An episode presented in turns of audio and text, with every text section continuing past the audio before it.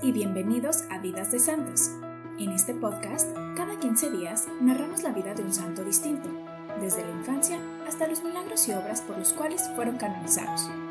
La idea de este podcast es poder sacar unos puntos clave acerca de nuestros hermanos en la fe, que de algún modo nos han mostrado un camino hacia la santidad y hacia Cristo. Mi nombre es Mariana y el día de hoy les voy a contar la vida de San Agustín. Esta semana les tenemos una noticia que nos tiene súper emocionados en Vidas de Santos.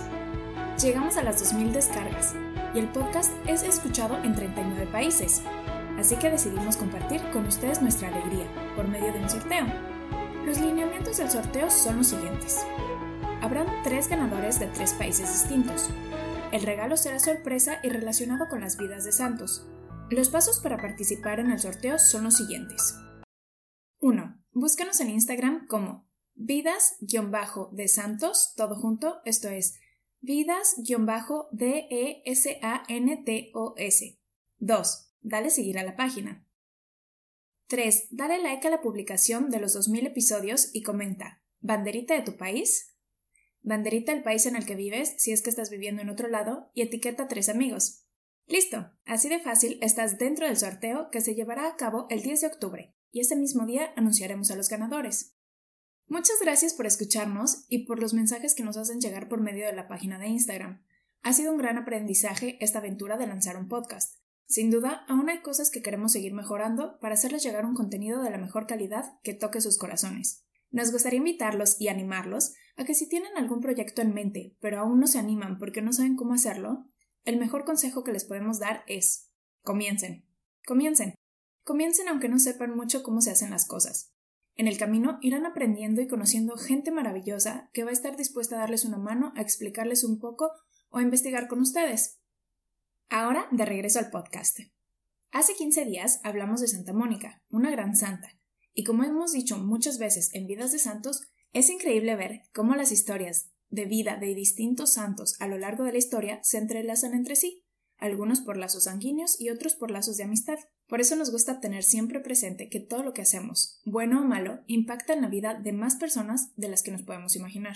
Así que hoy es un gran día para trabajar en nuestra santidad. Y quién sabe, posiblemente nuestro mejor amigo, madre, hermano o hijo se vuelva santo con nosotros. En lo que ahora es Souk, Aras, Argelia, se encontraba una ciudad llamada Tagaste, a unos 100 kilómetros de Cartago, en África del Norte. Ahí, el 13 de noviembre de 354 después de Cristo, nace Agustín de Hipona, hijo de Mónica y Patricio. Desde pequeño, Agustín aprendió de su madre los principios cristianos básicos, debido a que ella era una mujer piadosa y devota, y oraban e iban a la iglesia juntos. Cuando niño, Agustín odiaba la escuela y no le gustaba aprender ni escribir. No hacía sus deberes y los maestros lo reprendían y golpeaban por no haber hecho las tareas. Mónica lo llevó a un curso de instrucción impartido por sacerdotes cristianos, para que Agustín aprendiera a vencer la pereza y la aversión al estudio. Entonces, él comenzó a tomar más en serio la oración y rezaba por no ser golpeado en la escuela. Un día, Mónica lo vio orando en un rincón con este propósito, y le dijo que si había aprendido las lecciones para la escuela no debía tener miedo, pero que si no lo había hecho el castigo era de esperarse. Cuando Agustín fue creciendo, sus dones empezaron a desarrollar. Los maestros, al darse cuenta de su capacidad, lo castigaban más severamente cuando no hacía sus deberes. En este punto, Agustín comenzó a disfrutar el estudio, y a enorgullecerse de su propio éxito. Y comenzó a desear ser el primero entre sus compañeros.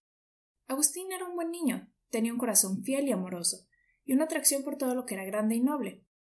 Al ver su potencial y su inteligencia, Patricio decidió enviarlo a Madura, un pueblo a 32 kilómetros de Tagaste, conocido por su cultura y sus escuelas.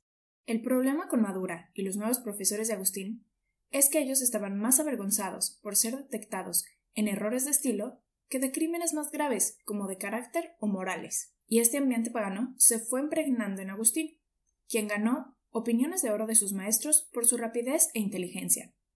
Agustín se regocijaba en las alabanzas que le daban, pero estaba perdiendo su inocencia infantil y con ella su felicidad infantil. Mientras tanto, en casa de sus padres, todos se habían convertido y eran cristianos ahora, incluso su padre era cristiano. Cuando Agustín volvía a casa para las vacaciones escolares, Mónica trataba de hablar con él y explicarle los peligros que lo acechaban, pero Agustín lo echaba en saco roto pensando que era una charla de mujer. Agustín estuvo viviendo en Cartago, continuando con sus estudios de filosofía y letras. En esa época, los profesores le dieron una obra de Cicerón para estudiar, llamada Hortensius. Es una obra muy compleja, que ni los más doctos comprenden. Agustín estaba muy ansioso y contento por poder profundizar en esta filosofía, y aunque Cicerón era pagano, despertó una sed de sabiduría en el alma de Agustín. Alrededor de esta época, cuando Agustín tenía 18 años, conoció a la mujer que sería la madre de su hijo, a Deodato. Agustín entró en contacto con los maniqueos, cuyos errores lo atrajeron. Los maniqueos eran una secta hereje que se había extendido por todo el mundo civilizado. Usaban palabras cristianas para doctrinas anticristianas. Agustín se quedó con ellos durante nueve largos años, y en una de sus cartas relata posteriormente a un amigo lo siguiente. ¿Sabes, Honorato? que por esta razón caímos en manos de estos hombres, a saber que ellos profesaban de liberarnos de todos los errores, y nos llevaban a Dios solo por la razón pura, sin ese terrible principio de la autoridad, porque otra cosa me dijo abandonar la fe de mi infancia y seguir a estos hombres durante casi nueve años, sino su afirmación de que estábamos aterrorizados por la superstición, en una, la fe impuesta ciegamente a la razón, mientras que no instaron a nadie a creer hasta que la verdad fue completamente discutida y probada? Eso era lo que prometían los maniqueos, y que ellos tenían la verdad. Mas no había verdad en ellos, solo enseñaban lo que era falso, no solo sobre Dios, sino sobre los elementos del mundo y las criaturas. Agustín había incluso llegado a renunciar públicamente a su fe cristiana, y en una ocasión, cuando volvió a su casa, después de la muerte de su padre, estaba en la mesa con su madre, y comenzó a hacer comentarios herejes. Mónica lo echó de la casa, y le dijo que si hablaba así no podía tenerlo en la casa o en la mesa. Con el tiempo, Agustín estaba teniendo más y más dudas acerca del maniqueísmo, pero nadie sabía cómo responderle. Un día, Fausto, uno de los obispos maniqueos, que era uno de los predicadores más grandes, llegaría a Cartago, y él seguramente podría resolver todas sus dudas. Pero él tampoco supo responder nada de las cuestionantes que él tenía. Así se fue desencantando del maniqueísmo, poco a poco. Tiempo después decidió trasladarse a Roma, Resulta que los alumnos de Cartago eran muy salvajes y no respetaban a los maestros. Habían unos conocidos como smashers que entraban a los salones y rompían todo. Se supone que en Roma los alumnos eran un poco más respetuosos. Así que le escribe a Mónica, diciéndole que había decidido trasladarse a Roma. Ella se derrumbó por dentro, pues sabía que Roma era para los cristianos otra Babilonia. Sin embargo, Agustín ya había tomado su decisión y su hijo y la madre de su hijo lo acompañarían. Mientras tanto, Mónica había decidido que si Agustín se iba a Roma, ella se iría con él. Cuando estaban en el puerto, había una tormenta que no los dejaba zarpar. Agustín llevó a su madre a una iglesia para que rezara, pues no podrían salir esa noche. Le dijo que no se preocupara, que al día siguiente irían al puerto. Mónica, contenta, se quedó en la iglesia rezando. Agustín volvió al puerto. Resulta que el barco sí iba a zarpar. Pero Mónica seguía en la iglesia. Él no le avisó nada y se embarcó. Cuando se dio cuenta de lo que había sucedido, ella no se dio por vencida y lo siguió hasta Roma. No había pasado ni un año desde su llegada a Roma, cuando Agustín se dio cuenta de que los estudiantes no eran mucho mejores que los de Cartago. Se inscribían a las clases y dejaban de asistir cuando era el turno de pagar. Ese modo de actuar de los alumnos dificultaba mucho el poder sobrevivir y tener dinero para el día a día. Hubo en esos días un concurso, que Agustín ganó, y se abrió la oportunidad para que se fuera a Milán a dar clases de retórica. Hasta allá fueron con él su hijo, la madre de su hijo y Mónica. Apenas llegó a Milán, Agustín fue a visitar al obispo Ambrosio, quien era famoso por su gran aprendizaje y su encanto peculiar. Además, la santidad de su vida lo precedía. Agustín decidió asistir a los sermones en la catedral para juzgar la elocuencia del obispo y comenzó a ir más y más regularmente. Al principio, lo escuchaba con el placer que le producía escuchar a un orador elocuente. Luego comenzó a prestar atención a lo que el obispo decía, y se dio cuenta de que los maniqueos le habían mentido, y al fin creía haber encontrado la verdad. Mónica y Agustín asistían juntos a los sermones, con un grupo de amigos que habían llegado a Milán. Decidieron apartar cierto tiempo de días para buscar la verdad, leer y discutir entre ellos. La Biblia debía formar parte de su lectura. Dice Agustín. La vida es vana, la muerte es incierta. Si nos roba de repente, ¿en qué estado nos vamos a ir? No nos demoremos en buscar a Dios y la vida bendita. Agustín ya estaba convencido de que la Iglesia católica era la verdadera Iglesia, y sin embargo no podía enfrentar el pensamiento del bautismo. Tendría que renunciar a tanto. El estándar cristiano es alto para un hombre que había pasado la vida en la autocomplacencia.